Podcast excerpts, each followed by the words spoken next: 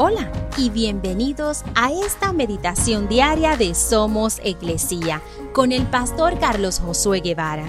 Mi nombre es Magali Méndez y queremos darte las gracias por permitirnos traer esta palabra de bendición a tu vida el día de hoy. Mateo 13, 45 al 46 dice, Además, el reino del cielo es como un comerciante en busca de perlas de primera calidad. Cuando descubrió una perla de gran valor, vendió todas sus posesiones y la compró.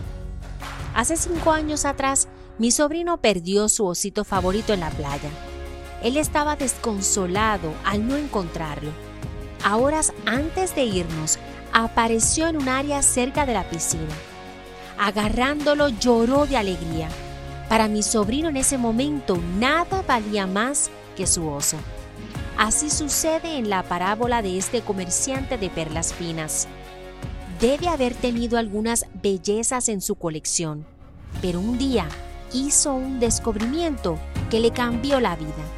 Vio la perla más grande y hermosa que jamás había visto, y desde entonces su único objetivo fue obtener esa perla pero le costaría todo lo que poseía.